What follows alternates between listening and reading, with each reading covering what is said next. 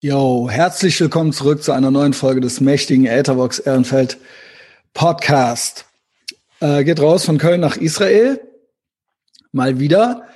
Ähm, die erste Folge, die ich jemals mit Aro aufgenommen habe, ging auch raus von Köln nach Israel. Damals war es, äh, glaube ich, äh, wo war er? Ich glaube, er war damals in Tel Aviv. Und es ist fast, war 2017 ja, ist fast vier Jahre her. Hammer. Krass. Ähm, und dann bin ich das erste Mal nach Israel 2018. Und da habe ich auch den Aro getroffen, aka Arie Sharus Shalika. So ist er eigentlich äh, mittlerweile den meisten Leuten bekannt. Ich nenne ihn immer Aro. Ich vergesse immer, dass der eigentlich der echte Name von ihm gar nicht Aro ist, sondern Arie. Aber Aro, Boss Aro, das war sein äh, Street-Name, sein Sprayer-Name, der Name, unter dem er auch die berüchtigte Gang Berlin Crime gegründet hat. Damals in den 90er Jahren in Berlin, im Wedding. Und äh, es war so mit die größte und berüchtigteste Sprayer, Graffiti, keine Ahnung, äh, daraus wurde dann auch irgendwann Hip-Hop, Hooligan-Gang äh, überhaupt, ja, also auch bis heute noch berühmt berüchtigt mit vielen äh, Personalien, die es auch heute noch ähm, im Musikbusiness gibt, ja. Hengst hören wir, Arzt ist noch äh, am Start und ähm, ja, ich habe hier auch mein äh, Rap, mein Rap-Pullover an. Äh, Flair war nicht in Berlin Crime, aber Flair erzählt da manchmal Stories von. Flair war ja auch Sprayer. Flair ist jetzt auch wieder mit Arzt. Also finde ich, ist alles super interessante äh, Berlin History, die wir hier machen heute mit dem Aro. Also ich wollte nämlich, wie gesagt, ich hatte schon vier Podcasts mit Aro. Der erste war auch äh, so eine Schalte quasi nach äh, Israel. Der zweite, da war ich vor Ort, bin wegen Aro hin, wegen Arie. Und äh, dann haben wir noch zwei gemacht, ja. Auch jeweils vor Ort äh, in Israel, einmal in Tel Aviv, letztes Jahr in Jerusalem. Jetzt ist ja ein Jahr Lockdown im Prinzip. Äh, ich konnte nicht hin dieses Jahr. Ich erinnerte mich dran, dass ich das mit Aro vor einem Jahr gemacht hatte. Wir haben auch hin, hin und wieder äh, sporadisch Kontakt. Und dann schrieb ich ihm und meinte, Bro, hast du Bock? Und er meinte, ja, auf jeden Fall. Und ich habe gesagt, lass uns mal, du hast mir schon so viel über deinen Werdegang erzählt und deine, deine Story, äh, die jetzt auch verfilmt wurde und die demnächst ins Kino kommt. Aber das hatte immer so ein, ja, wie soll ich sagen, so einen negativen Beigeschmack, so einen bitteren, so, dass alles, dass alles eigentlich im Prinzip immer nur hart war. Hast du nicht noch Stories aus der Zeit Berlin Crime? Da muss es doch auch irgendwie eine schöne Zeit gegeben haben oder gute Leute, die dir gut getan haben oder Sachen, an die du dich gerne zurückerinnerst. Haben wir jetzt gemacht heute. Also es wird richtig Berlin Hip Hop Street History heute mit Boss Aro, äh, auch wenn es doch auch wieder so wurde, dass es so ein bisschen, ähm, ja, war tough, war tough, war eine harte Zeit und man musste sich behaupten. Aber es werden ein paar Namen gedroppt, also es wird über niemanden schlecht geredet, das finde ich schon mal schön. Und äh, es fallen auch ein paar Namen, an die sich Aro äh, offensichtlich gerne zurückerinnert.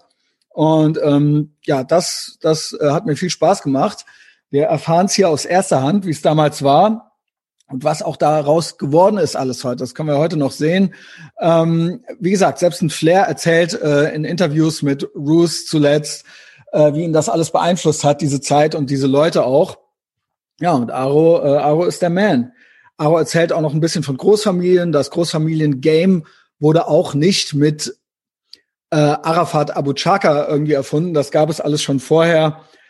Das ist interessant. Wir erfahren so ein, zwei News aus Israel noch ja, ähm, wie es da gerade zur Zeit aussieht. Ja, die sind ja schon durch mit dem Impfen fast. Das finde ich super interessant. Und äh, hinter mir sieht man jetzt gerade schon, das ist irgendwie für die Leute, die auf YouTube zugucken, vielleicht ganz interessant. Äh, ich verkaufe Merch in letzter Zeit eine ganze Menge. Wahrscheinlich noch hier die Trainingsmatte. Genau, äh, hier bin ich gerade den ganzen Merch am Verpacken, teilweise alte Amazon-Boxen äh, am Ver, äh, Verwerten. Ähm, also, das läuft gerade super. Also alle Das hier ist ein kostenloses Medienangebot. Jeden gottverdammten Donnerstag gibt's diesen Podcast auf Apple Podcasts und Spotify. Aber alle, die mich unterstützen wollen, können natürlich zu Patreon kommen. Ich gehe mal hier gerade in den Beziehungsmanager rein, beziehungsweise in die Benefits auf Patreon. Muss ich mich noch bei ein paar Leuten bedanken, die neu dazugekommen sind. Oh, so viele sind es nicht. Seit dem letzten Mal einmal ähm, Pete Trees für 15 Euro im Monat. Einmal Patrick Moritz für 16,80 Euro im Monat. Wie kommt denn die Summe zustande? Und einmal Tobi Etzweiler für 5 Euro im Monat. Also, wenn man zu Patreon kommt, wie gesagt, den Podcast hier gibt's jeden Donnerstag kostenlos auch. Aber auf Patreon mache ich noch vieles, vieles mehr. Da gibt's im Prinzip jeden Tag Content und äh, man ist für mindestens 5 Euro dabei. Dann gibt's eine extra Folge die Woche. Wer mindestens einen Zehner zahlt, der kriegt äh, jeden Morgen ein Check-in von mir und noch vier extra Folgen auf Patreon. Und äh, das, ja, keine Ahnung, das ist der Wind in den Segeln dieses Piratenschiffs. Es ist jetzt ein Jahr her, nicht nur seit ich Aro traf, sondern auch seit im Prinzip äh, Lockdown-Maßnahmen ergriffen werden und ein Jahr her, dass ich beschlossen habe, das hier zu meinem Hauptberuf, zu meiner Haupteinnahmequelle zu machen. Deswegen danke an die Leute, die mich da unterstützen. Kommt dorthin, ihr werdet es nicht bereuen, ihr werdet dann auf der richtigen Seite des der Geschichte landen und ähm, ihr seid dann im medialen Widerstand, ja. Gottverdammtes Piratenschiff, blast Wind in die Segel und wie gesagt, ihr kriegt auch was zurück, ich werde euch nicht enttäuschen. Und Merch kann man kaufen. Ja, also äh, Shop-Link äh, ist ja auch zu finden auf YouTube oder äh, auf meiner Blogseite. Folgt mir überall. Ähm, YouTube-Livestreams gibt's jede Woche. Podcast gibt's kostenlos jede Woche. Instagram, Facebook und die persönliche Weiterempfehlung. Und jetzt viel Spaß mit Boss Aro und mir. Mahlzeit. Mahlzeit. Ja, bei euch ist schon fast Mittag, ne? Bei euch ist ja schon eine Stunde später. Moin Aro, ja. Grüße ja. aus äh, Deutschland, ja. Du sitzt in Israel. Wo bist du? Ich chille im Zentrum, Bruder. Ich chill im Zentrum, das, das, Wetter ist gut. Ja, was kennen wir? Rothschild, Boulevard, Dizengoff, äh, Street oder in welcher Ecke bist du da? Bist du in Tel Aviv? Nee, nicht weit, außerhalb von Tel Aviv, aber in so einer, in so einer ah, okay. Neighborhood, weißt du, wo man chillen kann, wo es ganz gemütlich okay. ist. Hier hinter mir ein gechillter Baum auch, weißt du, alles cool. Wie ist das Wetter? Du hast die Mütze an, ja? Ja, ja, ich habe eine Mütze aufgesetzt, damit das zu meinem anderen Outfit passt. Okay, also. Und Schön, dass du wieder da bist. Schön, dass du ein bisschen Zeit hast. Bei euch ist ja schon die Woche schon wieder fast rum. Ja, äh, für uns ist hier natürlich Monday Motivation. Für mich geht die Woche gerade erst los. Ähm, äh, ein paar Sachen, bevor wir so richtig in die Story eintauchen, würde ich noch sagen. Äh, das finde ich fand ich ganz interessant. Erstmal ist unser viertes Mal, dass wir zusammen podcasten. Das andere ist auch fast vier Jahre her. Das hatten wir auch. Unfassbar hatten wir auch online gemacht. Das war das erste Mal. Und danach war mhm. meine erste Israel-Reise, war natürlich auch, weil ich nach Israel wollte, aber das habe ich verbunden damit, den Aro zu treffen, den Arie zu treffen. Und das hat dann auch geklappt. Und dann waren wir irgendwie äh, was trinken, eine Kleinigkeit essen und haben aufgenommen. Und das war drei Jahre her. Apropos trinken. Ich trinke einen Kaffee nebenbei, ne? Ja, ich auch. Äh, lass dir schmecken. Und ähm, das war, das war, hatte ich verbunden. Meine erste Reise nach Israel war auch mit dem Aro. Also Aro war eh schon da, aber das war einer der Anlässe so. Ähm, und den traf ich dort. Und dann, jetzt ist es ganz interessant, das letzte Mal, dass Aro da war, das war vor fast genau einem Jahr. Beziehungsweise, was heißt, er war da. Ich war auch in Israel wieder. Und da traf ich ihn nicht in Tel Aviv, sondern diesmal in Jerusalem. Und da ging dieser ganze Corona-Wahnsinn gerade los und äh, keiner wusste was. Ich war eine der letzten Maschinen, die noch nach äh, Israel reinkam. Also nicht ich, sondern die Maschine, in der ich saß. Einer der letzten Deutschen, der noch reinkam. Und dann wurde es aufregend. Ähm, genau, und es ist viel passiert seitdem. Aro erzählte mir da noch von seinem Film, der jetzt bald kommt. Und da habe ich noch gedacht, muss ich ganz ehrlich sagen, da kann er mir jetzt auch noch gleich ein bisschen was zu erzählen, habe ich noch gedacht, naja, mal gucken okay, die drehen jetzt einen Film, irgendwann kommt was, aber dann ging das ganz schnell. Auf einmal war ein Trailer da. habe ich gedacht, krass, die haben das wirklich gemacht. Die haben das wirklich gemacht. Das ist super interessant. Und ähm, 20 Jahre ist der Aro in Israel. Das hat er neulich gepostet. Ähm, aus Berlin, aus dem Wedding nach Israel. Die Story hatten wir auch schon zweimal so angekratzt. Aber da interessieren mich im Zusammenhang mit dem Film, das ist seine Story.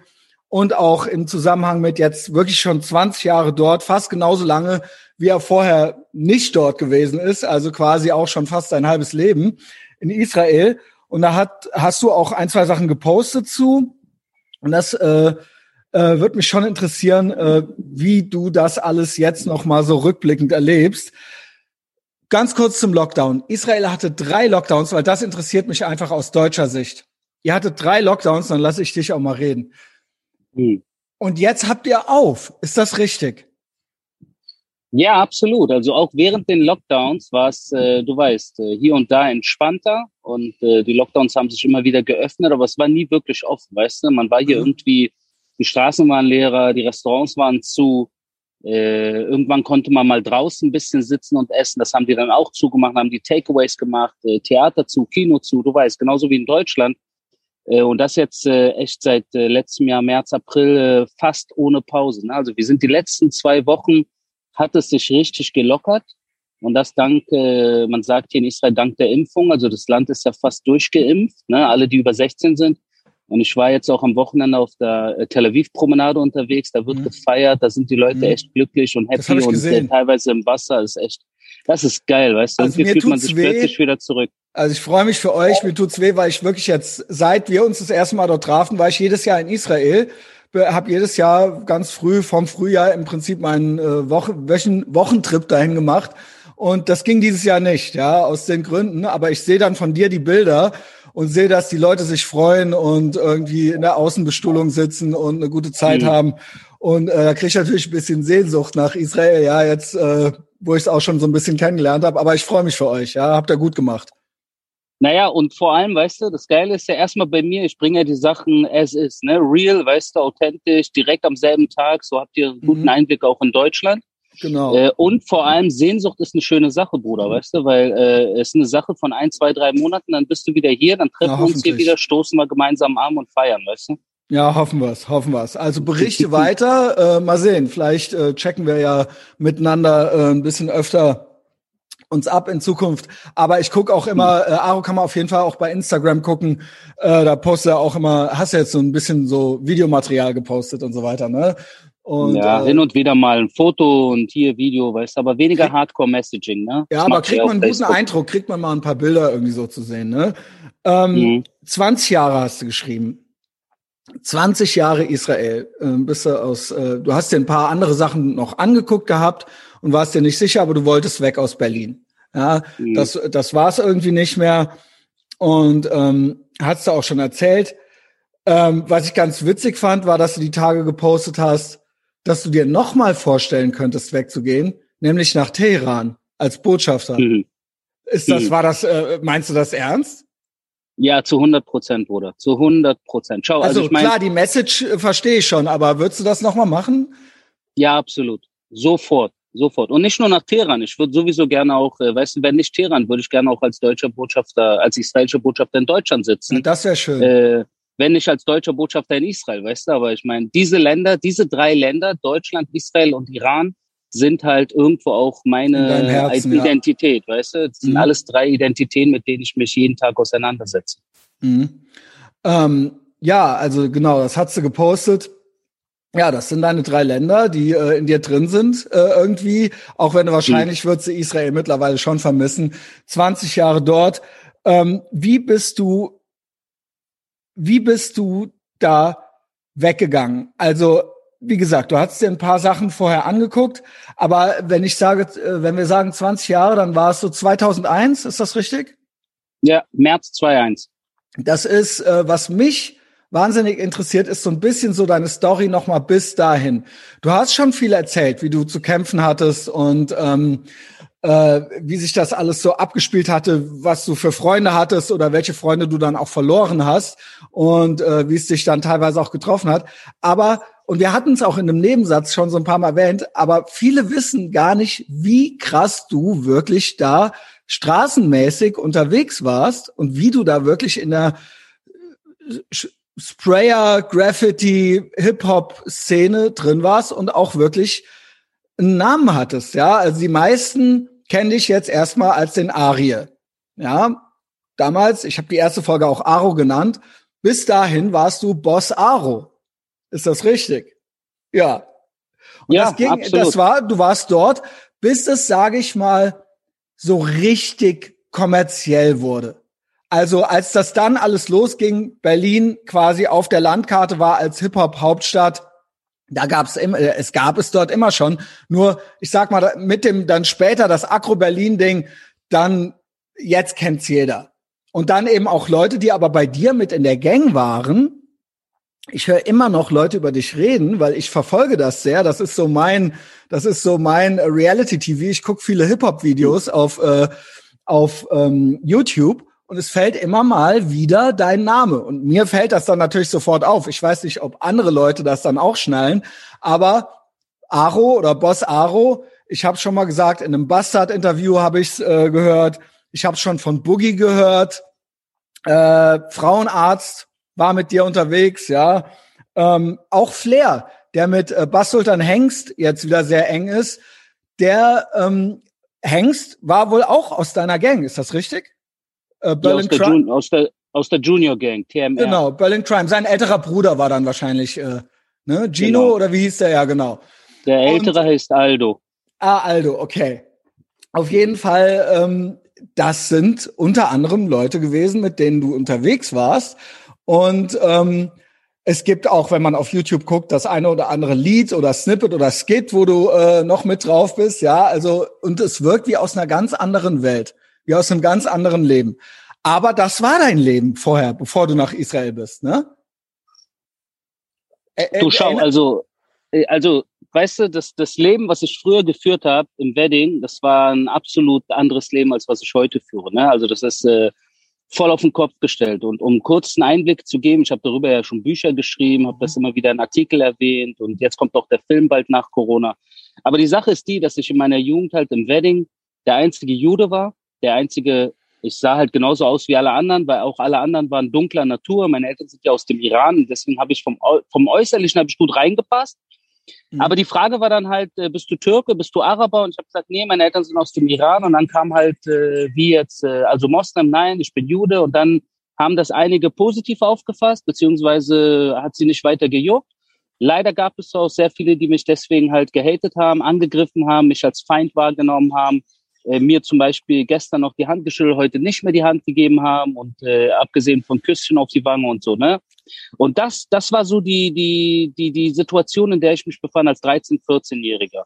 Genau. Und dann die nächsten fünf, sechs, sieben Jahre bin ich dann halt in diese, äh, im Wedding halt in die Parallelgesellschaft reingerutscht. Parallelgesellschaft im Wedding sind halt Gangs und das sind halt nicht die Graffiti-Gangs, von denen ich auch gleich erzählen werde, sondern das ist dann wirklich Hardcore ja, so Kanaken-Gangs, weißt du, ich war auch Kanake in dem Sinne. Ich sah genauso aus wie alle anderen, hat keine Rolle gespielt, ob du aus der Türkei äh, die Eltern oder Iran oder Araber oder teilweise Schwarzkopf. sogar Schwarzkopf halt. Ne? Du bist dann teilweise Kosovo, Afghane, Pakistaner, mhm. alle, die irgendwie sich ja so äh, nicht naja, deutsch so, aussehen. Nicht komplett deutsch, dunkler Natur, äh, mhm. äh, viele Muslime, aber nicht nur, die dann halt irgendwie auf äh, Hating gemacht haben, sich äh, organisiert haben äh, sehr aggressiv drauf waren, alle Messer in der Tasche, alle Knarre in der Tasche, alle irgendwie unterwegs waren, Leute abgezogen und so, ne?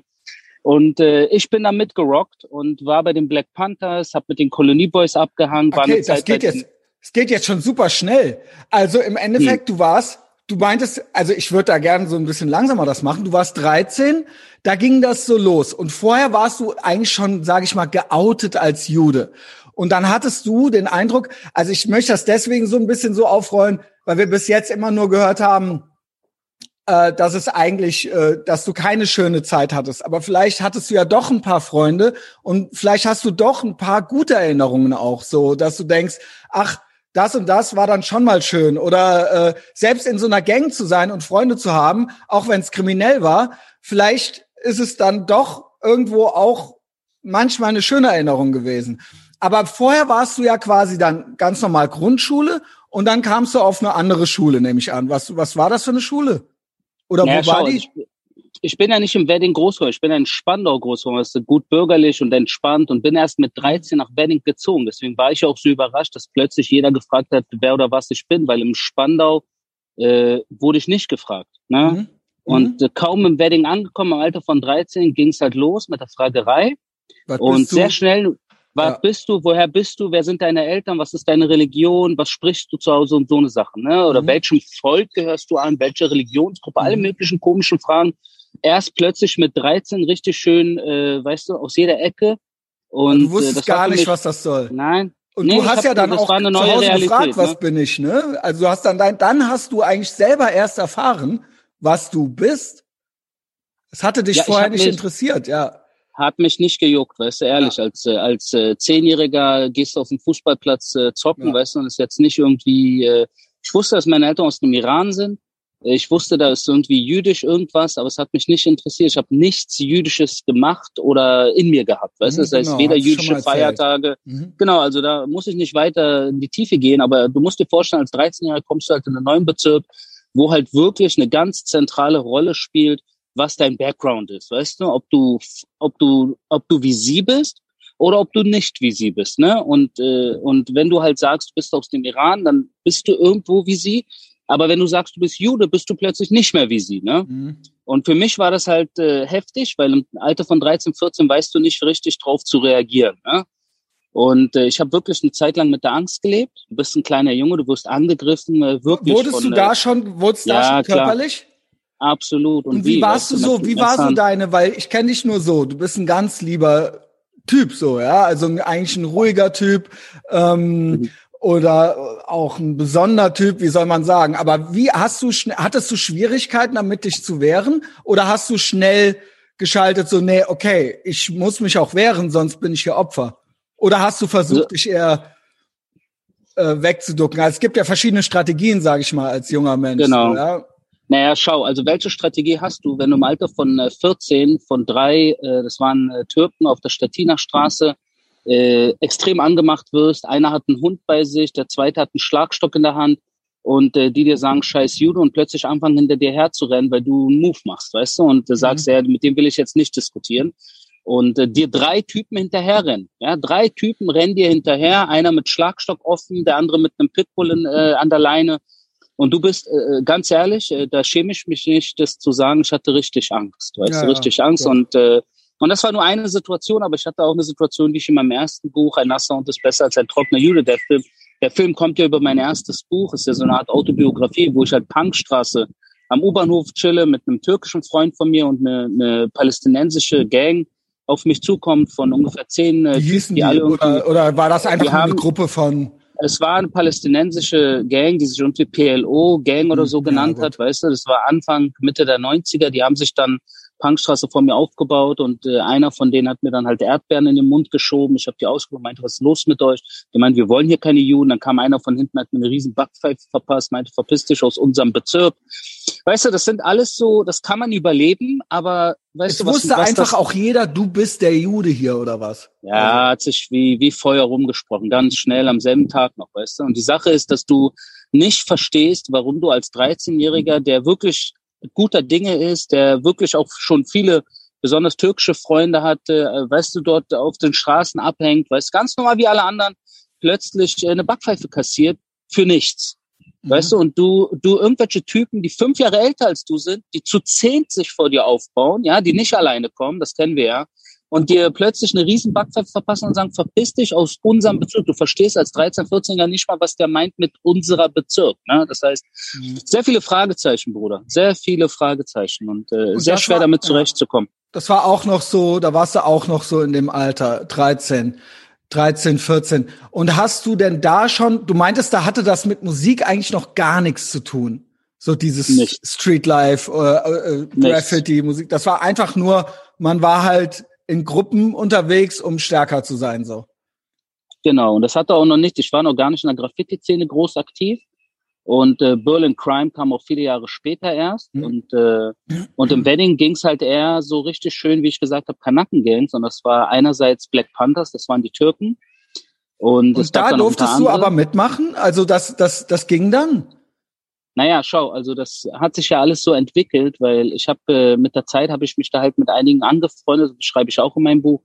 Äh, ich habe mich mit einem Araber angefreundet, beziehungsweise einem Libanesen äh, von dieser Malami, von diesen Clans, ja, die, die einen nennen sie Türken, die anderen Araber, die anderen Libanesen, die anderen Kurden, nicht wirklich klar, was die sind, aber die El Sein Großfamilie, ne? Mhm. Und die kennt man ja in Deutschland, das sind irgendwie mhm. tausende Mitglieder. Und der El Sein-Clan hat im Wedding halt sehr viel zu sagen gehabt. Und einer der Jungs mochte mich. Mit dem habe ich mich angefreundet. Äh, das erzähle ich in meinem Buch. Und dem bin ich sehr dankbar, weil dank ihm, der hat mich halt wirklich äh, unter seine Fittiche genommen, hat mich beschützt, hat mich als Freund, in erster Linie als Freund äh, gemocht und hat nicht verstanden, wieso irgendwelche Typen dann im Wedding es auf mich abgesehen hatten. Und er hat halt wirklich allen anderen gesagt, Leute, hör zu, Aro ist mein Kumpel. Und äh, ab jetzt hat den niemand hier anzufassen. Ne? Und, äh, und das war so der, der Startschuss in ein neues Leben. Weil bis zu diesem Zeitpunkt musste ich mich halt, musste ich immer über meine Schultern gucken, wer mich verfolgt, äh, wer einen Pitbull äh, an der Leine hat, wer einen Schlagstock am Start hat und so, ne? Und von diesem Tag an, als der Junge vom El Sein-Clan gesagt hat, Leute, hör zu, der ist mit mir, bin ich plötzlich nicht mehr der Verfolgte gewesen, sondern ich bin so plötzlich Teil der Gangszene geworden im Wedding. Krass, weil das ist sehr interessant, weil also mir sagen die was, mir sagt der Name was. Ähm, ich sag mal so, das Thema Großfamilie im weitesten Sinne, das ist ja ein Thema für sich nochmal, ähm, ist so der breiten Öffentlichkeit jetzt auch bekannt man kennt es natürlich, es gibt verschiedene äh, Clans, größere und kleinere. Altsein ist schon sehr groß und sehr bekannt. Aber die meisten hier so aus der Boulevardpresse kennen jetzt mittlerweile Abu Chaka. Ja, das sind auch welche, die dann erst, als du weg bist, so ein bisschen in die, in die Öffentlichkeit getreten sind über Bushido und so weiter.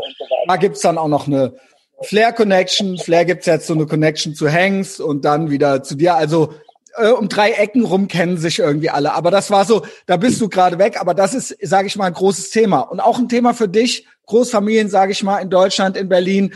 Äh, da kennst du dich äh, gut mit aus. Und es ist natürlich auch da ein Antisemitismus-Thema gibt's in Berlin oder auch in Deutschland, ja, und auch aus der Ecke. Ja? Man spricht viel über rechten Antisemitismus, über Linken, aber es gibt den auch eben aus äh, diesen Communities. Und ähm, ja, äh, jetzt ist bist, bist du da schon voll drin gewesen ähm, oder beziehungsweise das ist nichts Neues mit den Großfamilien. Das gab es da alles schon. Ne? Das gab es Anfang, Mitte der 90er schon. Das war damals äh, so im Kommen.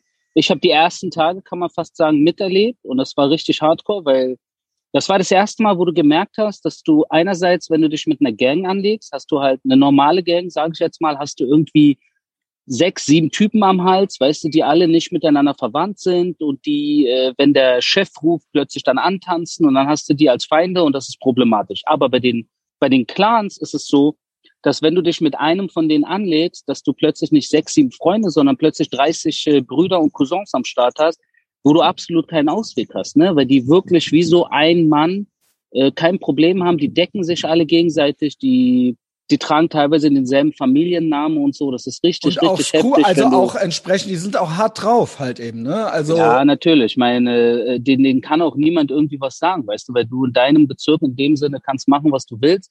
Auch die, die Polizei, Cop, die hält Polizei, Abstand. Genau, genau. Die möchte da Abstand. eigentlich auch keinen Ärger haben, so ne? Und, und somit ist es eigentlich so eine Art Infighting. Ja? Infighting heißt so zwischen den Communities selbst. Das heißt, du hast dann alle möglichen Schwarzkopf-Gangs, äh, mal sind Türken, mal Kurden, mal Araber, mal Libanesen, Palästinenser, die mögen sich alle nicht. Ja, das heißt, du hast zum Beispiel, ich habe mit den El Seins abgehangen, die haben damals die Kolonieboys angeführt auf der Koloniestraße, Ecke Soldina.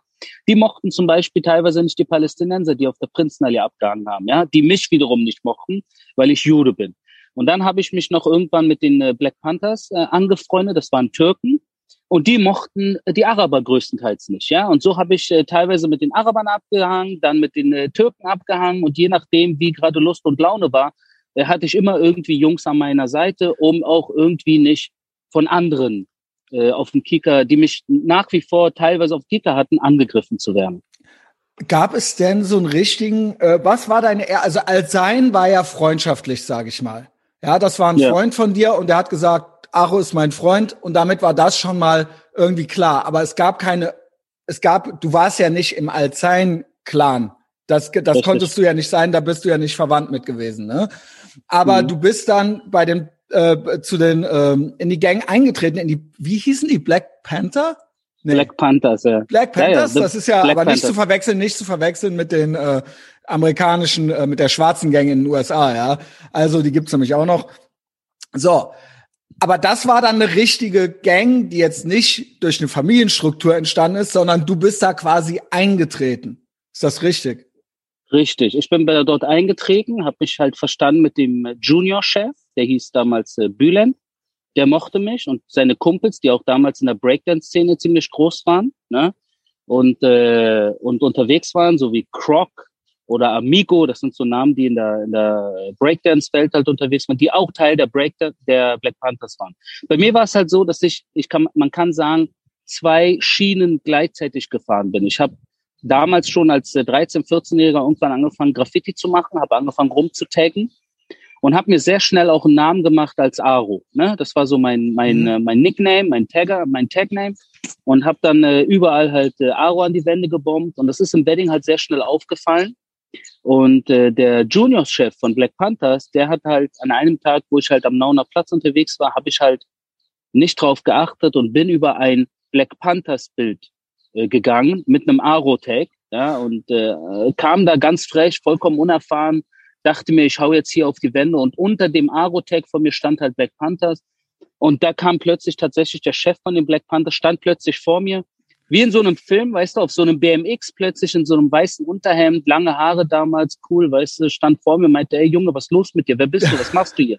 Scheiße. Meinte ich zu ihm, ja, meinte ich zu ihm, hör zu, ich tagge und so, ich bin Tagger und so, meinte er, wie, du bist Tagger, weißt du, was du da gerade machst und so, das ist Black Panthers, wir sind, ja. du crossed hier, wir sind hier Chefs, ich bin Chef von den Juniors und so, was erlaubst du dir und so, für sowas kannst du dein Leben riskieren und bla bla bla. Aber der war sehr entspannt, weißt du, aber irgendwie sehr cool. Der hat er gemerkt, alleine, dass du, du überhaupt nicht schnallst, was du da gemacht hast? Ja, der hat, der hat, der hat gemerkt, dass ich es nicht böse gemeint habe. Der war wirklich sehr entspannt und dann meint er zu mir, was, was, was, was hast du da? Was bist du eigentlich? Wer bist du? Was tagst du? Da meinte ich zu ihm, ich bin Aro. Meinte, ah, Aro und so klar. Über dich reden wir hier in letzter Zeit viel. Du haust richtig in die du haust richtig rein und so, geil, dich kennenzulernen, war plötzlich sehr entspannt. Äh, auf Anhieb haben wir uns verstanden. Da meinte, hast du Bock, bei den Black Panthers mitzumachen, weißt du? Und Ach, so bin okay. ich dann auch bei den Black Panthers reingerutscht, über und diese Graffiti-Sache.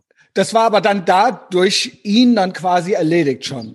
Also es Absolut. musste jetzt nicht noch irgendwas gemacht werden oder so. Nein, nein. Weil Bastard ja, hatte mal erzählt, für Berlin Crime musste man Sachen machen. Naja, schau, äh, ich, ich erzähle kurz weiter. Dass okay, ich, genau, das genau. Eins nach dem anderen, eins nach dem anderen. Wir haben ja noch ein bisschen also das Zeit. War, ja. Das war mein Startschuss mit den Black Panthers, ja. Und Kolonie Boys und die L Science habe ich ja auch schon erzählt. So, und dann parallel zu dieser Weddinger Gang-Szene habe ich halt weiter Aro gebombt und hatte damals einen sehr coolen Kumpel. Das war ein Deutscher, der Sebi heißt. Und äh, Sebi war damals so wirklich wie ein großer Bruder für mich.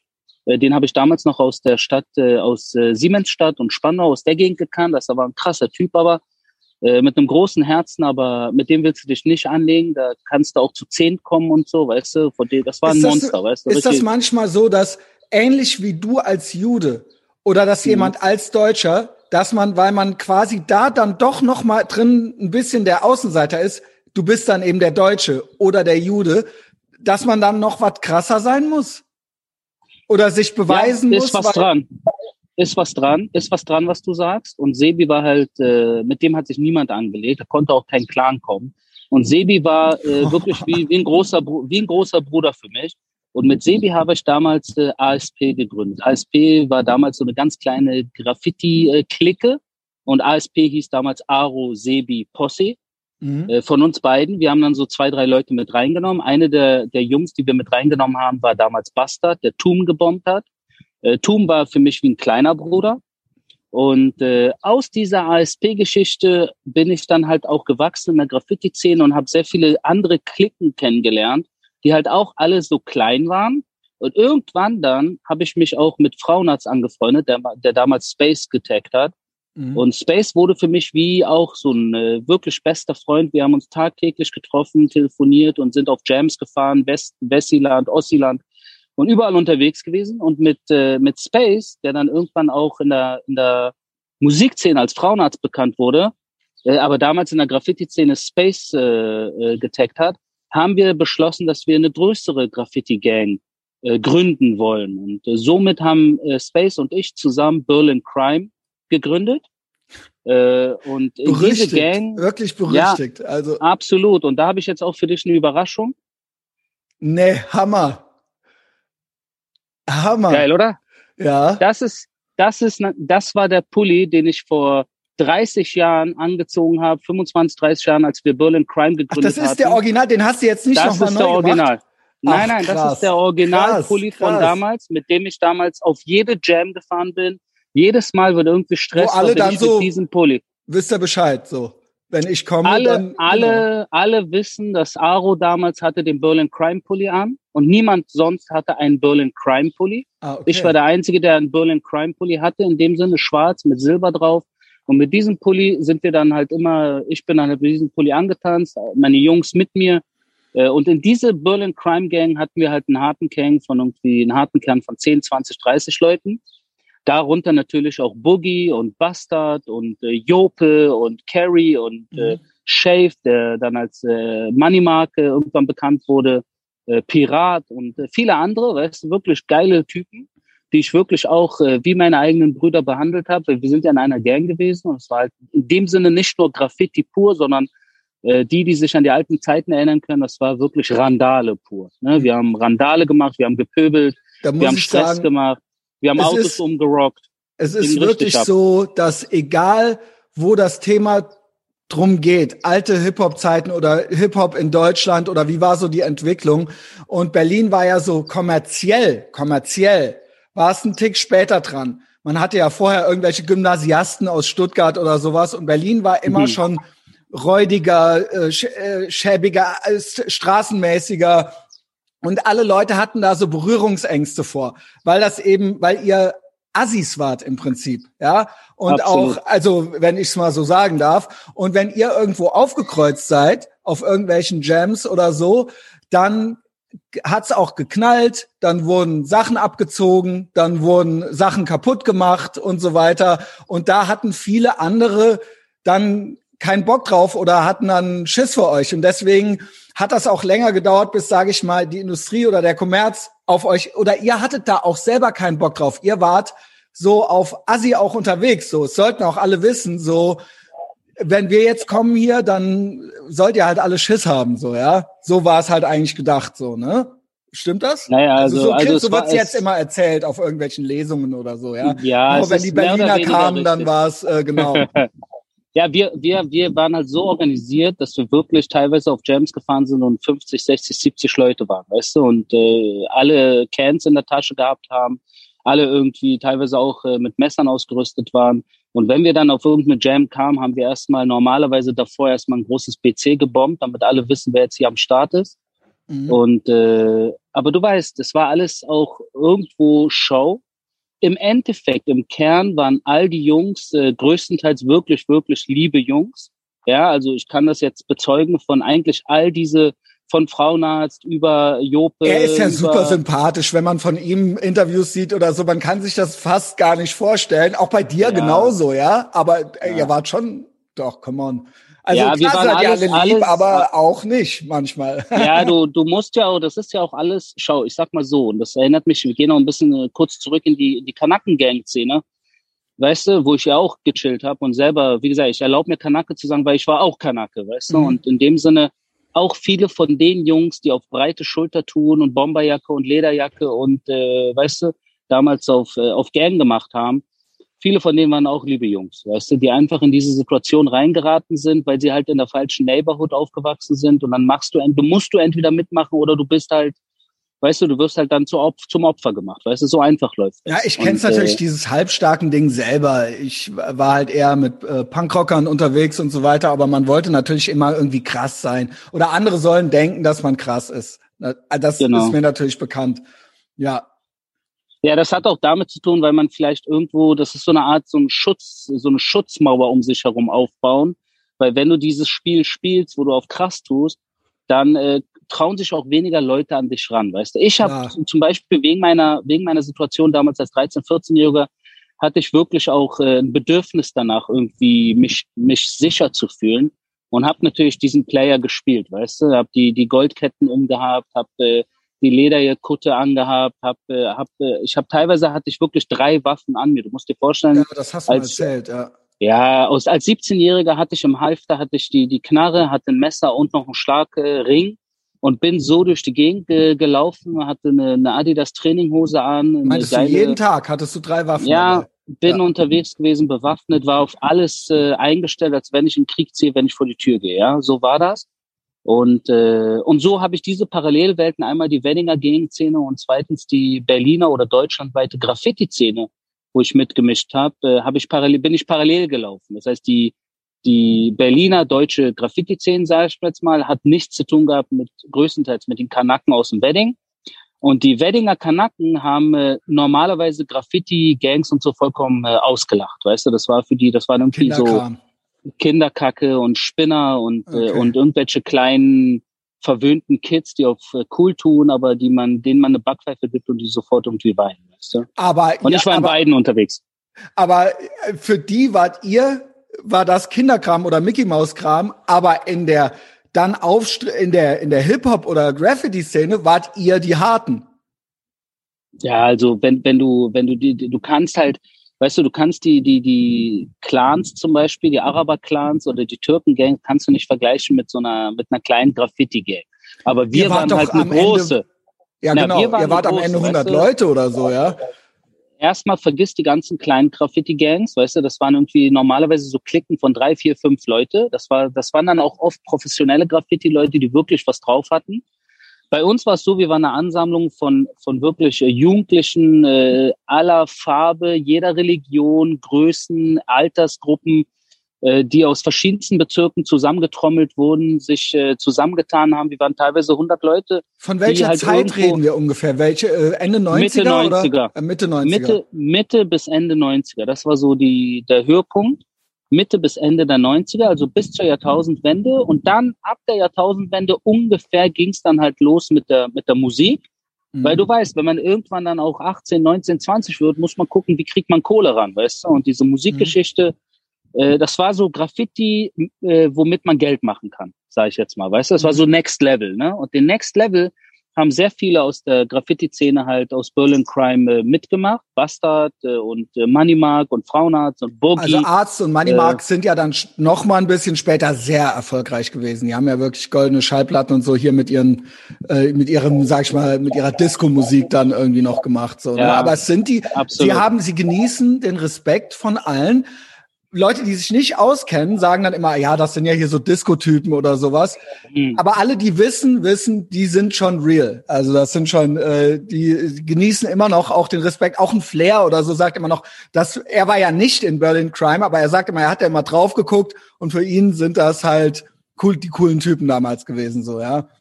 Naja, Flair, Flair war nicht bei uns, aber Freunde von uns waren mit ihm befreundet. Sido genau. war auch mit einigen von unseren Freunden äh, genau. befreundet. Ja, Flair musste äh, mal antanzen. Flair erzählt immer die Story, wie er mit Hengst Ärger hatte auf dem Basketballplatz und Hengsts Bruder war in Berlin Crime und Hengst irgendwie auch bei den Jugendleuten so, ja. Und dann hat Hengst irgendwie Bescheid gesagt und alle haben sich angesammelt, alle und inklusive dir und du hast das Messer schon gezückt und Flair sagt immer, er kam alleine rein und alle haben gedacht, was ist denn mit dem? Alle haben gedacht, Flair kommt jetzt auch mit Leuten. Und Flair hat dachte, ja, okay, ich komme jetzt dahin so zum Reden, so, ja. Und ähm, äh, Hengst hatte schon allen Bescheid gesagt. Und alle haben ihn dann, alle haben dann gesagt, so, Flair, was ist mit dem? Äh, die haben den wieder weggeschickt und äh, der ist so bescheuert, der kommt hier alleine an, so, ja. Und ähm, anscheinend, ja, und du hattest, äh, du hattest anscheinend schon das Messer gezückt, so, ja. Also nicht vielleicht auch ein bisschen Show gemacht oder so, aber ähm, das ist so eine Situation, die ich jetzt schon zweimal erzählt gehört habe. Einmal hat's Flair erzählt und einmal hat's Flair mit Hengst zusammen erzählt. So, ja. Also ja, erst erstmal erstmal wirklich geil, dass äh, ich bin ja auch so zwei drei Jahre älter, dass ich mich an diese Situation überhaupt nicht mehr erinnern kann. Mhm. Ja, aber aber okay, scheint, äh, wenn beides irgendwie noch. Hat er, haben die neulich bei Roos noch mal erzählt, ja. Also ja. es ging dann natürlich drum, es müssen dann alle kommen, so ne, weil irgendwie Hengst hat Ärger, so ja. Genau. Ja, schau, Hengst, Hengst war damals, äh, ne, also der Hengst Fabio war halt wirklich auch ein Bruder, weißt du, war mit uns, äh, hing halt mit uns ab. Genau, und war, war, noch den, ganz klein, ne? Ja. Ja, war bei den bei den äh, Terminators, bei TMR, das war so die Jugendgang von Berlin Crime, das waren die die hingen mit uns ab und die waren teilweise auch ein Stück cooler drauf, sage ich jetzt mal, weil Mhm. die wirklich noch äh, jünger waren als wir, die dann irgendwann dann auch ein bisschen, du weißt, das äh, Ernst des Lebens irgendwann dann mit 18, 19 äh, musst du halt gucken, wo du bleibst und bei Mhm. denen, die waren dann halt 16, weißt du, die waren dann noch ein bisschen crazier drauf. Genau. Äh, aber wir waren halt, wenn einer von uns irgendwie gerufen hat, normalerweise haben wir uns dann halt auch hingestellt und sind zusammengekommen und so. Und ich habe mich halt als Gründer und als äh, als Weddinger kam ich dann halt, habe auch immer normalerweise ein paar Weddinger am Start gehabt, die mitgekommen sind und äh, musste dann halt auch als Anführer irgendwie den Ton angeben, weißt du, wenn irgendwie Stress war mit irgendjemandem, wenn dann so ein Flair alleine kommt, weißt du, dann eigentlich eine klug, eigentlich klug von ihm, dass er alleine gekommen ist, wenn wenn diese Story, ich kann mich halt wie gesagt an die Situation nicht mehr erinnern, Mhm. aber, äh, aber es leuchtet ein, dass da nichts passiert ist, weil es war nicht in der Natur von, von uns, irgendwelche Leute zusammenzuprügeln, die irgendwie alleine oder ohne Grund, weißt du, das lief eigentlich nicht. Weil ich habe Mhm. vorhin schon erwähnt, die meisten in dieser Graffiti-Szene sind wirklich liebe Kerls, die viel Randale machen, die gerne die, die Straßen zubomben, weißt du, und, und, äh, und Bock auf, auf Fun haben, ne?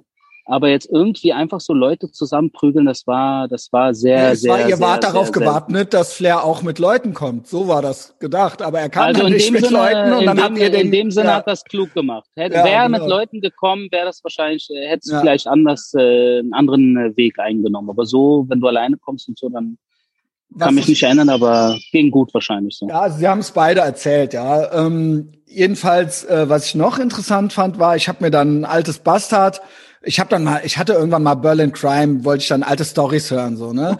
Und da hat Bastard äh, erzählt, fand ich jetzt interessant, weil du eben gesagt hast, ihr hattet ja schon die Posse vorher. ASP. Ja. P. Und da meintest du ja, war ja Bastard auch schon mit dabei. Aber Genau. anscheinend war er bei Berlin Crime nicht ganz normal schon gesetzt mit dabei, sondern musste da auch noch mal sich bewerben vorher. Also man konnte nicht dann einfach so da mitmachen. Und das finde ich interessant. Und das zeichnet ja auch eine echte Gang aus, dass man eben nicht einfach so mitmachen kann oder sagen kann, ja, hier, hallo, ich bin der und der, darf ich mitmachen. Man musste Sachen machen auch. Also es gab Aufnahmerituale. Ich weiß nicht, ein, zwei Sachen. Zum Beispiel hat Bastard dann erzählt, er wurde dann einmal vorstellig und ist irgendwo ausgestiegen. Er erzählt genau, welche U-Bahn-Haltestelle das war. Und da fällt auch dein Name, meint er. Und da stan- standen die ganzen Jungs schon. Er ist aus der U-Bahn raus mit Aro. Ja. Und Auftrag war, glaube ich, die mussten was taggen oder irgendein Graffiti machen.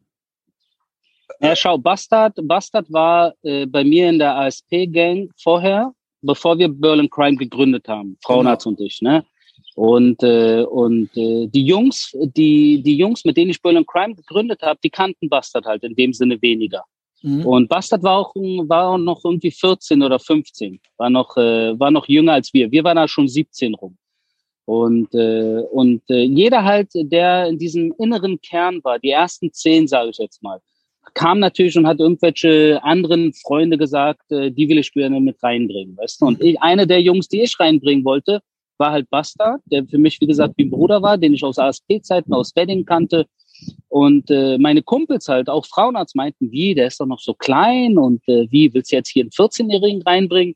Und ich meinte, Leute, hör zu, der ist richtig tough und so, der ist cool, das ist ein Bruder, weißt du, ich vertraue dem zu 100 Prozent. Mhm. Und ich meinte, äh, wenn der hat auch richtig viel drauf. Und dann haben wir uns so geeinigt, dass äh, Bastard halt äh, zwei, drei Bombings irgendwie aufsetzt an äh, strategisch zentralen Stellen Ach, du weißt in Berlin. noch. Ja, okay. Ja, natürlich, weil äh, ich habe ihm diesen Auftrag gegeben und äh, er ist dann losgezogen, hat äh, zwei, drei äh, Stellen richtig schön mit einem großen Berlin Crime äh, zugebombt, weißt du. Eine der Stellen war halt auch im Wedding auf der Prinzenallee, irgendwie 200 Meter von der Polizeistation, Abschnitt 19. Und äh, ja, und das hat er, hat er, hat er natürlich hinbekommen und so. Und das war natürlich das best, der beste Beweis, dass er es ernst meint, dass er was drauf hat, dass er Teil der Gang werden will. Und so ist dann Bastard auch mit reingerutscht. Und mit der Zeit wurde Bastard auch eine der zentralen Personen dann in dieser Gang. Ne? Ähm, Also ich finde es super interessant. Äh, finde es krass, hm. dass ja, dass das dann, dass das dann tatsächlich so wirklich so diesen. Hast du diesen Übergang in die in Musikindustrie noch so mitgekriegt? Also ich sag mal, später war es dann ja auch so, dass bei Acro zum Beispiel auch Berlin Crime Leute wie ein Boogie oder so quasi angeheuert wurden, sagen die ja selber, weil die hatten so das Marketing und die Musik und so ein bisschen drauf vorne rum und man wusste aber intern Bushido oder so diese, ja, der ja dann weggegangen ist, aber auch andere, auch ein Sido und so weiter, das sind schon Straßenkids, auch ein Flair, aber man brauchte noch so ein bisschen so die Street Credibility. Noch so ein bisschen mehr. Und da wurden dann so ein, zwei Leute von euch quasi ja auch dann noch so rekrutiert und unter Vertrag genommen, um quasi dem Ganzen noch so ein bisschen so einen tafferen Anstrich zu geben. So, hast du das noch mitgekriegt? Oder ja, klar, also die, Nee, ich war, das, das ging, wie gesagt, so 99 rum los.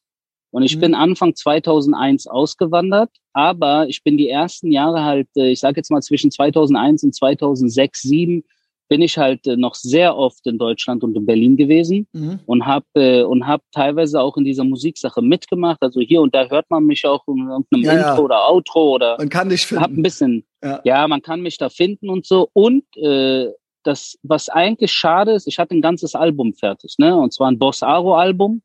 Das war, das war schon fertig aufgenommen. Das habe ich äh, mit Frauenarzt und Moneymark aufgenommen. Und zwar im Jahr 2003. Äh, nachdem und da war ja schon, war, da war ja schon das in vollem Gange, sage ich mal alles, ja, dieses absolut Ding, genau. Absolut. Und da hatten wir ein Boss, wir haben ein Boss Aro äh, Album aufgenommen mit irgendwie zehn Tracks oder zwölf Tracks. Und das war schon ready, aber wir haben es am Ende nicht mehr rausgebracht, äh, aus verschiedensten Gründen. Ich weiß jetzt nicht mehr, wenn ich heute zurückgucke, ob ich äh, das bereue, dass wir das damals äh, nicht rausgebracht haben. Ähm, oder ob ich äh, glücklich bin, dass ich nicht, äh, ich sag jetzt mal, in dieser Musikszene irgendwie groß mitgemischt habe. Weil äh, das hätte auch meinen weiteren Werdegang mhm. jetzt hier, den beruflichen, den ich halt wirklich in einem ernsten, ich bin ja irgendwann dann habe ich hier studiert und habe ernste Jobs angenommen und in du Israel, weißt, äh, ja. in Israel und das hätte, es hätte sein können, dass mein Kopf durcheinander gewesen wäre mit dieser Musiksache und ich es in Israel am Ende nicht gepackt hätte wegen der Musikgeschichte. Ja, oder das wäre so irgendwie so halb erfolgreich gewesen oder sowas und du hättest dann weniger Leidenschaft, also du hättest dich dann nicht weiter orientiert, sondern wärst da irgendwie so stecken geblieben, ne?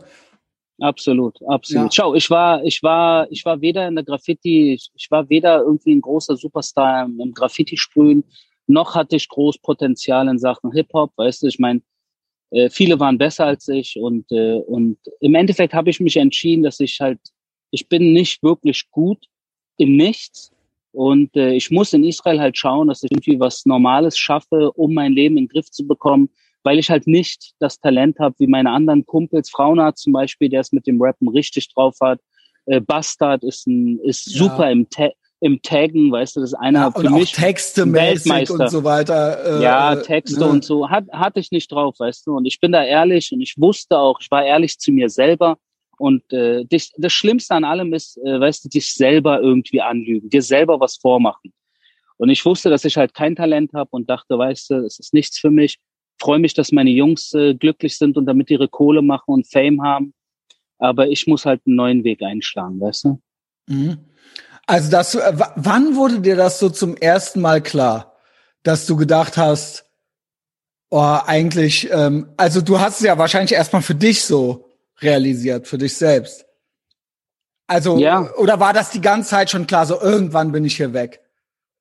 Oder? Naja, schau, also diese, dieses Weg, Wegsein hat auch bei mir irgendwie 98, 99 rum angefangen, weil ich mhm. bin irgendwann äh, für ein halbes Jahr hier nach Israel in einen Kibbutz gekommen, habe hier ein halbes Jahr gechillt, das war richtig geil, in einem Kibbutz am Meer, in der Nähe von Rishon LeZion, hatte eine richtig schöne Zeit, hab, hab zum ersten Mal im Leben auch jüdische Freunde gehabt, weißt du, und und plötzlich habe ich mich als Jude auch richtig frei gefühlt. Und das war halt keine Realität, der, die ich in Berlin hatte.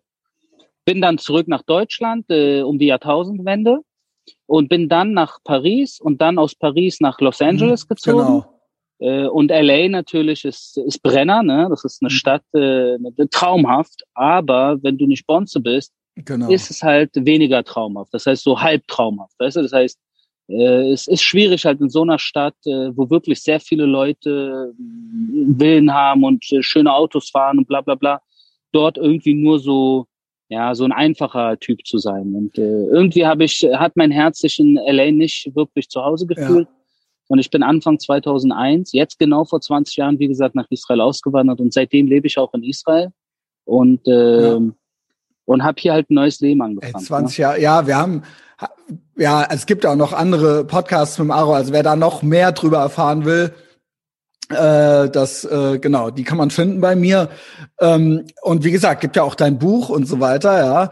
Ähm, deine Eltern damals, haben die überhaupt mitgekriegt, was du so gemacht hast auf der Straße? Oder hast du das versucht, von denen fernzuhalten? Schau, also mein, meine Eltern haben mitbekommen, was läuft äh, in verschiedensten Situationen. Äh, entweder ich kam nach Hause und äh, ich hatte eine Wunde irgendwie am Kopf und plötzlich morgens war das Kissen statt weiß-rot, weil die, die Wunde aufgeplatzt ist und meine Mutter gemerkt hat, dass ich irgendwie eine Schlägerei hatte.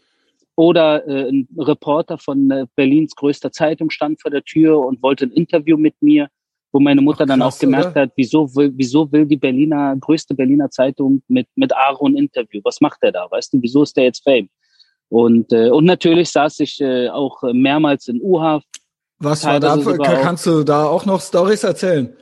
Was hast ja, du gemacht? Also, also in erster Linie war es bei mir wegen Graffiti, aber natürlich mhm. auch, äh, ich habe auch bei vielem anderen mitgemischt, weißt du? Das heißt, ich hatte Schlägereien, ich hatte Diebstahl, ich hatte alle möglichen Hausfriedensbruchgeschichten und, und, und, ne? Aber äh, ich hatte Glück, weil ich habe äh, auch härtere Sachen gemacht. Ich habe zum Beispiel, war beteiligt an Überfällen, Raubüberfälle. Ich habe zum Beispiel auch mit Drogenverkauf zu tun gehabt und so. Äh, und für was diese habt, Sachen was wurde habt ihr, war das dann auch gangintern oder war das dann noch mal so an der Seite neben der neben Nee, das irgendwie? war da, das das war das war so die Weddinger Schiene, weißt du? Und äh, ah, okay. dieser Weddinger Schiene wurde ich weniger erwischt von der Polizei weil die äh, als schlauer waren. Naja, weil äh, ich sag mal, dieses, das, das war ja dann eher verdeckter und so ein Graffiti ist ja schon eine wesentlich auf, auffälligere Sache, wo man mhm. hops genommen werden kann, ne? Und Drogen, das versucht man ja eher so im Stillen zu machen, so. Genau, also ich wurde, ich wurde in, in der Regel für alle möglichen so, ja, sagen wir mal so soft kriminelle Sachen erwischt. Und äh, diese softkriminellen Geschichten haben mir dann halt irgendwie Sozialarbeit eingebrockt oder kurzer Knastaufenthalt war auch mal drin und so. Und äh, ich sag mal so, weißt du, ich meine, als ich zum ersten Mal ein bisschen äh, für ein paar Tage länger im Knast saß, weißt du, und Wie ich kann mich das ist, du erzählst das so äh, casual, aber also die, ich denke mal, die meisten Menschen waren noch nie im äh, Gefängnis, auch urhaft nicht oder so. Was waren denn so deine, naja, ich nehme mal an, du kannst dich noch an alle Aufenthalte erinnern, oder? Weil du meintest jetzt das erste Mal naja. länger. Wie lange war das und was hast du gemacht? Ja. Normalerweise war es äh, was U-Haft ist normalerweise eine Nacht oder so, weißt du. Und einmal saß ich halt ein bisschen länger. Und dieses bisschen länger äh, kam, weil ich halt, äh, ich erzähle kurz die Geschichte, die kommt auch äh, in einem meiner Bücher vor. Da habe ich äh, nachts auf der Prinzenallee ein riesen Bombing an die Wand gebracht, äh, ein Aro-Bombing. Und äh, irgendjemand von gegenüber, irgendein Rentner wahrscheinlich, hat die Polizei angerufen und hat gesagt, hier, ich sehe aus meinem Fenster, dass hier jemand hier die Wände beschmiert. Und dann kamen Zivilpolizisten. Ein Zivilpolizist kam auf mich zu. Äh, Zivil heißt halt, du weißt, äh, könnte irgendein Passant sein und mhm. so, aber aber der kam halt, ich habe den aus dem Augenwinkel irgendwie wahrgenommen und der kam mir verdächtig vor, weil er irgendwie abgebremst hat im Laufen. Und als ich mich zu ihm umgedreht hat, hat er plötzlich gesagt, stehen bleiben, Polizei, habe ich ihm mit der Sprühdose in sein, in sein Gesicht gesprüht. Ja, und, äh, und er, witzig, aber er, er dann, ah, und so hat rumgeschrien. Ich bin losgerannt über die Prinzenallee Richtung Oslo. Das äh, Kreuzberg, ne? Bin, bin losgerannt. Äh, irgendwie habe ich dann auch, äh, kam äh, irgendein anderer dann auf mich äh, zugerannt, ein zweiter Zwiebel, dem habe ich die Dose an den Kopf geworfen. Äh, den auch abgehangen in dem Sinne, bin weitergerannt und von hinten hat dann der, äh, der Polizist, der mir hinterhergerannt ist und äh, Kripo halt, Zivilpolizisten sind auch ein bisschen tougher drauf, weißt du, als die Streifenbullen, ne? Und der hat dann irgendwie geschrien, haltet ihn fest, das ist ein Verbrecher. Und an der Bushaltestelle vor mir irgendwie stand ein Passant, der auf den Bus gewartet hat oder irgendwas. Und er meinte, alles klar, hat, hat einen Move gemacht in meine Richtung. Und ich habe in dieser Situation die Knarre gezogen und habe äh, im Rennen richtig schönen Film, ne, hab im Rennen mit der Knarre auf ihn äh, gezielt und hab gesagt, bleib wo du bist. Er dann, ah ja, ja, äh, Verzeihung, ist wieder zurück in seine Bushaltestelle. Ich bin weit, ich bin weitergerannt rechts um die Ecke Prinzenallee rein. Und äh, bei mir war halt äh, immer das Problem, schon von klein auf, dass ich war im Sprint, war ich Weltmeister. So die ersten 100 Meter äh, war ich echt, weißt du, einer der Besten. Ich habe sogar mal in der Schule im Team mitge bin mitgerannt für die Schule, weißt du. Mhm. Äh, aber sobald ich die 100, 200, 300 Meter oh, überschritten habe, wird's ja. langsamer. Und die zwei Kripo-Typen haben mich eingeholt, auf den Boden geschmissen, Handschellen und boom, fertig, weißt du. Und für diese haben ganze die gedacht, Szene haben die gedacht, du hättest eine scharfe Waffe, vielleicht sogar. Naja, schau, also Stell dir in das der mal Situation, vor. ja, es war eine Gasknarre, weißt ja, du. Ja, aber, aber das siehst du ja nicht, das weißt du ja nicht. Das siehst du nicht, der Passant weiß nicht, was du da wirklich zuckst, weißt du. Der Zivilpolizist weiß nicht, was du am Eben Start deswegen, hast. deswegen frage ich, ja. Also nicht, dass die, weil wenn die vom Ernstfall ausgehen, äh, dass sie dir dann noch irgendwie in den Rücken schießen, weil die sehen, dass du mit einer äh, Gasknarre da am rum, also theoretisch möglich, ne? Dass Absolut, die sich sagen, ja. ja, wir konnten das nicht wissen, wir mussten davon ausgehen, dass das Schlimmste irgendwie jetzt passieren kann also Wahnsinn eigentlich, ja. Ja, das war so richtig schön Gang, weißt du, richtig schön. Äh, niemand ja. kann mir was. Ich ich bin Chef. Ich mache, wo ich will, was ich will, wie ich will. Und am Ende wirst du dann halt äh, auf gut Deutsch gefickt, weißt du. Und äh, ich sag mal so, weißt du, die die die, weißt du, das, das, das, am Endeffekt saß ich dann halt wirklich äh, im Knast dafür. Wie lange denn? Und überhaupt verlängertes Wochenende, weißt du? Es mhm. war jetzt nicht irgendwie eine große Sache, aber. Es gibt auch Urhafte, da kommen manche gar nicht mehr raus, so, ja, weil die, weil das irgendwie nicht vorwärts geht. Schau, bei mir war es so, dass ich Glück hatte, weil ich nebenbei halt das Abitur gemacht habe.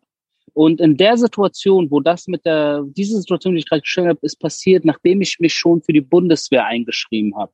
Das heißt, als wir beim Richter standen, hat die Richterin damals gesagt, Moment, er, auf dem Blatt sieht's aus, als wenn das ein richtiger Weddinger Gangster ist, so wie alle anderen, weißt du, mhm. der mit der Knarre rumballert, der Schlägereien, der Graffiti und der muss hinter Gittern, weißt du. Aber dann hat sie geguckt, was eigentlich so bei mir so, was ich sonst so mache und dann hat sie gesagt, was? Der macht Abitur und der hat sich schon für die Bundeswehr und das ist natürlich eine Seltenheit, weißt du, wenn aus einem Gangbezirk, aus einem kriminellen Milieu dich für die Bundeswehr äh, äh bereit. Äh, das heißt, du hast einen Plan, du hast ein Ziel im Leben, ja? Ich hatte, ich hatte eigentlich schon damals, äh, wusste ich, ich muss hier raus und, äh, und Abitur und danach Bundeswehr war so das erste Ticket raus, weißt du? Und die Richterin hat halt gemerkt, bei dem ist was zu holen.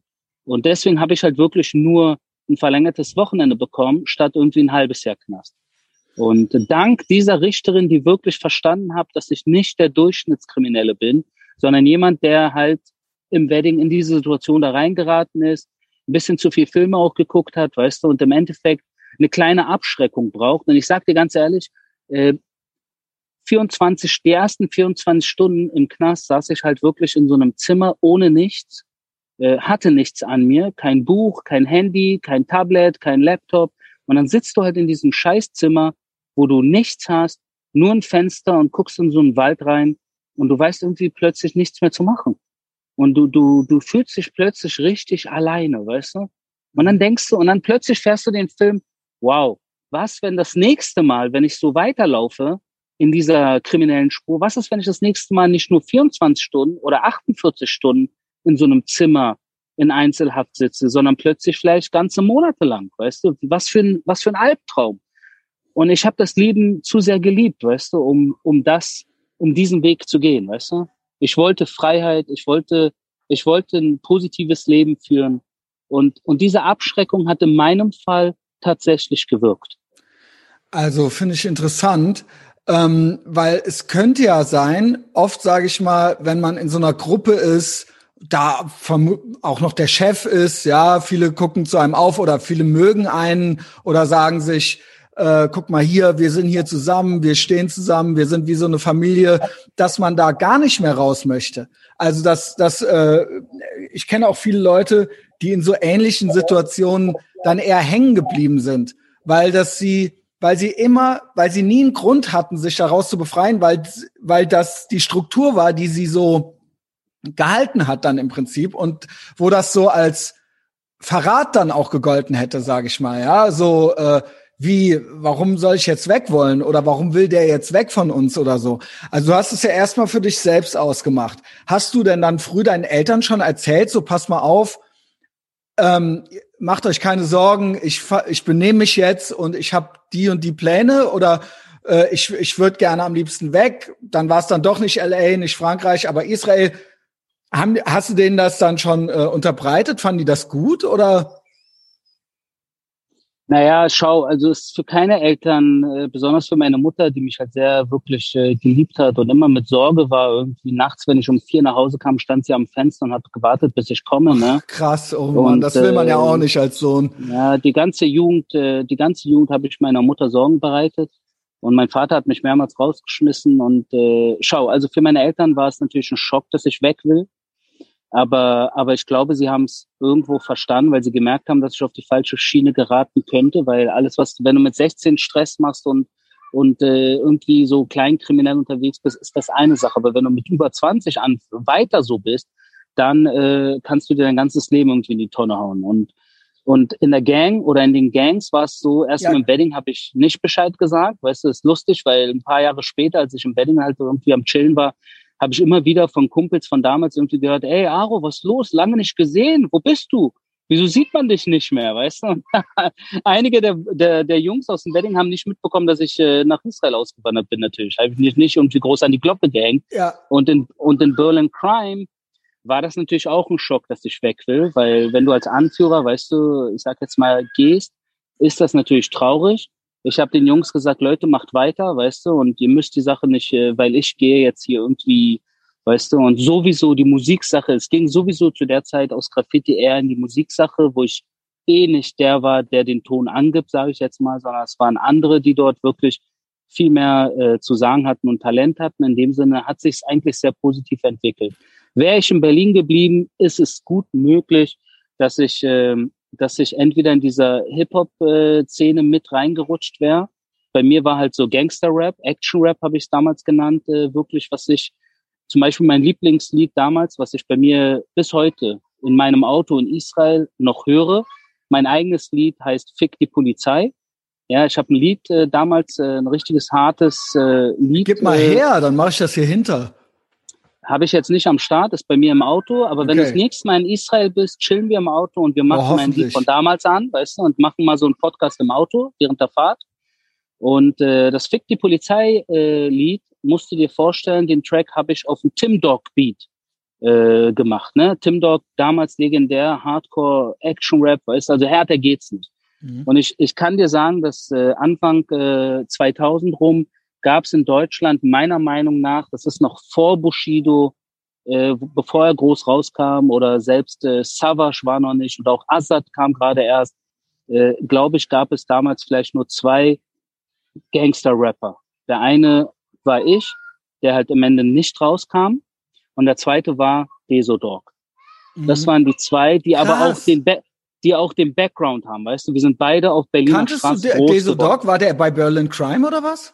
Nee. Nein, Deso war nicht bei Berlin Crime. Deso, Aber ihr hattet Begegnungen miteinander, oder? Ja, natürlich. Ja, ja, absolut. Ja, erzähl mal, weil das ist ja eine sehr interessante äh, Schau, Story. Deso, also krasse, Deso, einfach krasse, krasse Personalie, ja, also krasser, äh, krasse Geschichte, was da so dahinter steckt mit dem Ganzen. Da ist ja noch mal das ganze, im Prinzip ein ganzes Elend irgendwie abgelaufen, ja.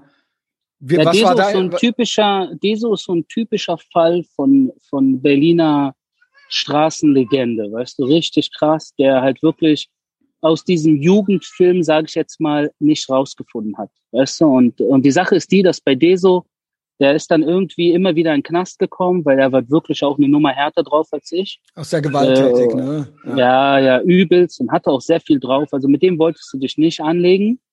Und Deso, äh, eine der letzten Male, wo der dann halt wirklich im Knast war, äh, äh, ich glaube, er saß in Tegel oder Moabit und äh, mein Kumpel, von dem ich damals erzählt habe, Sebi, äh, mit dem hing ich dann halt irgendwie 2005, 6 rum äh, Kudam am Kranzlake sind wir irgendwie spazieren gelaufen und uns kam Deso entgegen. Und, äh, und Deso hat halt äh, mich und Sebi halt begrüßt mit so Handshake und dreimal äh, geküsst auf die Wangen und so, ey Bruder, wie geht's und so. Und wir haben halt ein Gespräch aufgebaut mit ihm. Weißt du, ganz normal, wie läuft's, Bruder? Und endlich raus aus dem Knast, wie fühlst du dich, was geht so? Und Deso in jeder seiner Antworten hat halt irgendwie Inshallah gesagt, weißt du so? Und hat gesagt, Inshallah, Inshallah, wird besser, Inshallah, alles gut, Inshallah, ey, wir werden das schaffen und Inshallah. Und, äh, und das wirkte auf mich schon sehr, sehr strange, weißt du, weil er war ja kein Moslem, äh, bestimmt kein Islamist, bevor er halt, äh, bevor er in den Knast gewandert ist. Mhm. Und äh, nachdem wir uns verabschiedet haben von ihm, habe ich halt zu Sebi gesagt, Sebi, sag mal, was ist los mit dem? Ihr saßt doch im Knast zusammen, weißt du, was ist mit dem passiert? Ach, der saß der mit meint, dem im Knast? Ach, okay. Wir saßen zusammen im Knast, mein bester Kumpel. Und Sebi meinte dann zu mir, Aro, hör zu, halt Abstand vor dem. Halt Abstand vor dem, weil der ist, äh, der ist gefährlich. Der ist jetzt richtig gefährlich. Der, der, der ist, der ist irgendwie, da, da ist was passiert mit dem, weißt du, im Knast. Der wurde irgendwie gebrainwashed. Der fährt jetzt diese Islamistenschiene und, äh, und ich rede jetzt gerade noch lange vor dieser islamische Staatsscheiße, weißt mhm. du, vor Syrien. Das heißt, ich rede hier gerade von 2005, 6 rum. Und Deso am Ende, äh, die Ende der Geschichte ist, dass sechs, sieben, acht Jahre später erst ist Deso dann irgendwann in Syrien, äh, nach Syrien gezogen und hat dort äh, Krieg gespielt, weißt du? Gespielt Aber, ist gut, also leider nicht, sieben, leider nicht gespielt. Sieben, sieben fucking Jahre vorher habe ich auf dem Kudamm schon gemerkt, weil er der Typ ist, äh, der ist am Arsch, weißt du, und der braucht Hilfe. Und Sebi meinte halt Abstand vor dem, der wird nicht gut enden.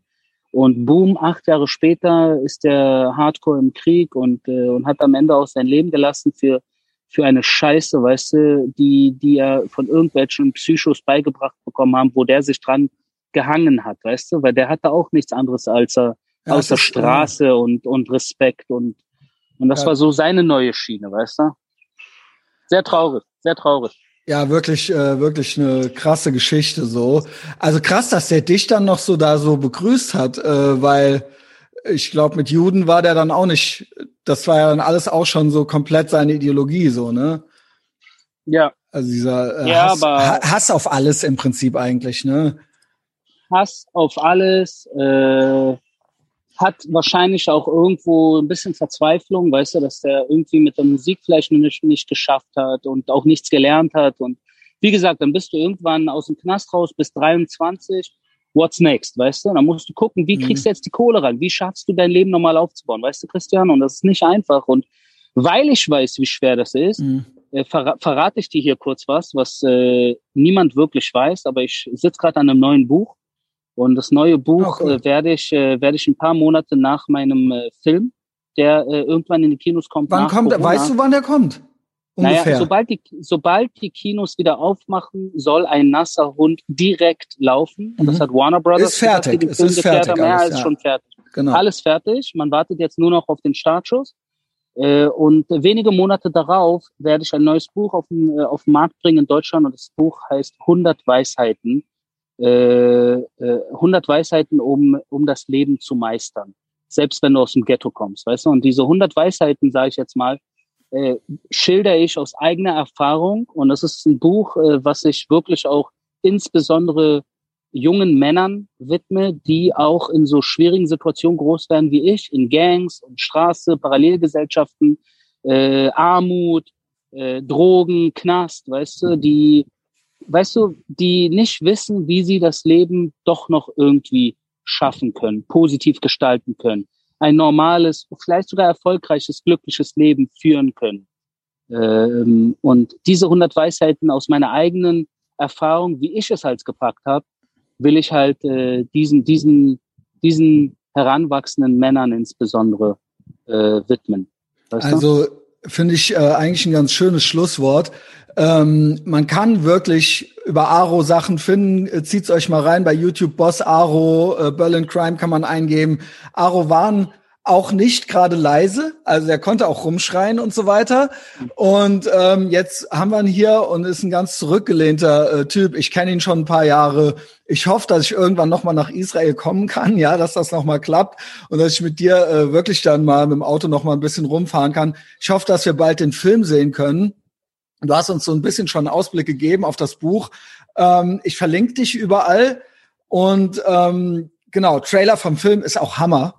Äh, übrigens hatte ich dir noch, ja, ich hat's ja irgendwo mal geschrieben, aber ja. wirklich, wirklich Hammer, Gänsehaut, ja, also habe ich krieg ich richtig Bock drauf, den zu gucken auch.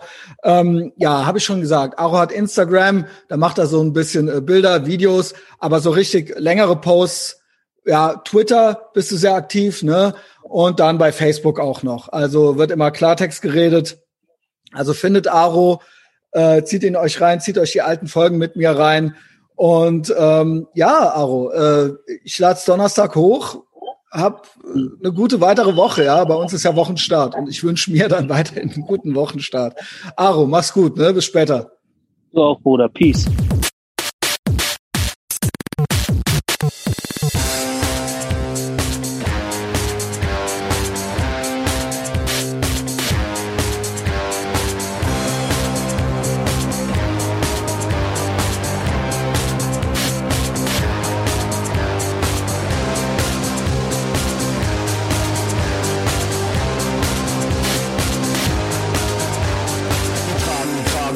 Nervöser Mann. Stell keine Fragen, stell